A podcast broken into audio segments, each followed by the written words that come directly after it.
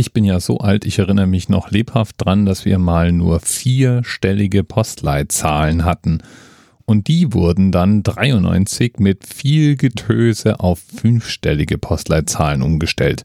Damals gab es aufwendig produzierte Zeichentrick-Werbeclips, in denen Rolf die rumlaufende gelbe Hand vorkam und uns erklärt hat, warum das Ganze wichtig ist.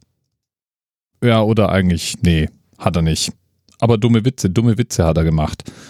Und eigentlich frage ich mich, was die Macher der 5 ist Trümpf-Kampagne geraucht und getrunken haben. Aber vielleicht war 93 auch der Humor noch anders. Hier kommt Ab dem 1.7. bekommen alle Orte in Deutschland neue fünfstellige Postleitzahlen. Echt? Auch stille Örtchen? Kleine Orte kriegen eine Postleitzahl und große Orte kriegen mehrere. Und was kriege ich? Das neue Postleitzahlenbuch. Eine tolle Idee zum Nachschlagen. Sollten Sie unbedingt lesen. Ja, klar. Das Postleitzahlenbuch sollte man unbedingt lesen. Insgesamt gibt es in Deutschland 28.638 Postleitzahlen. München belegt davon mit 74 Postleitzahlen den dritten Platz. Noch mehr haben Hamburg mit 100 und Berlin mit 190. Und das weiß ich deswegen, weil Themenpate Z-Mahlzeit mir einen praktischen kleinen Weblink geschickt hat, in dem Fun Facts rund um die Postleitzahl stehen.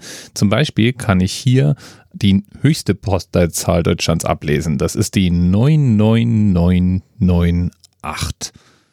Und die steht für die thüringische Gemeinde Körner und Weinbergen. Die Postleitzahl mit fünfmal die 9 wurde nicht vergeben. Ich habe ja den Verdacht, es könnte daran liegen, dass die Programmierer der verschiedenen Systeme manchmal fünfmal die 9 als Dummy-Postleitzahl eingegeben haben und in die Falle wollte niemand reinlaufen. Einigermaßen witzig finde ich, dass man sich damals über die erste Ziffer der fünfstelligen Postleitzahl gestritten hat. Denn kein Bundesland wollte die Null als erste Ziffer haben. Anfangs hat man im Norden angefangen zu zählen und hätte damit Hamburg mit der Null begonnen, aber Hamburg hat sich massiv gewehrt. Schleswig-Holstein und Mecklenburg-Vorpommern weigerten sich genauso und so fand man dann schlicht und ergreifend die Regelung, im Gegenuhrzeigersinn Postleitzahlen zu vergeben, bei Berlin mit 1 beginnend. Ja, und äh, zum Schluss blieben Sachsen und Teile Thüringens und Brandenburgs mit der Null sitzen. Postleitzahlen sind übrigens ein recht verbreitetes System. Insgesamt verwenden 117 Länder Postleitzahlen und es gibt Systeme, die mit drei Stellen auskommen, aber auch Systeme, die zehn Stellen benötigen. Drei Stellen reichen zum Beispiel in Island. Wer in den Iran schreibt, muss sich dagegen schon wirklich zehn Stellen merken.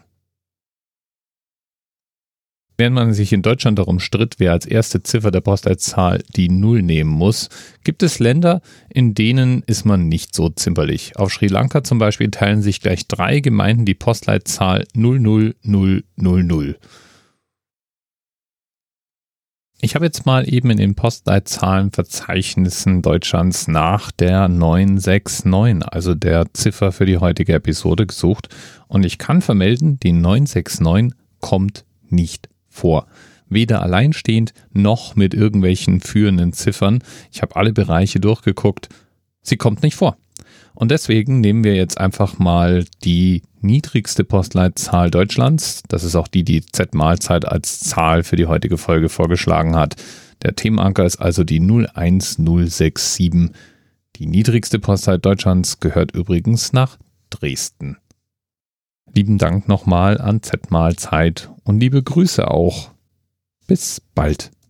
TMRS 10, 9, 8. The experience of 47 individual medical officers. Was hier über die Geheimzahl der Illuminaten steht. Und die 23. Und die 5. Wieso die 5? Die 5 ist die Quersumme von der 23.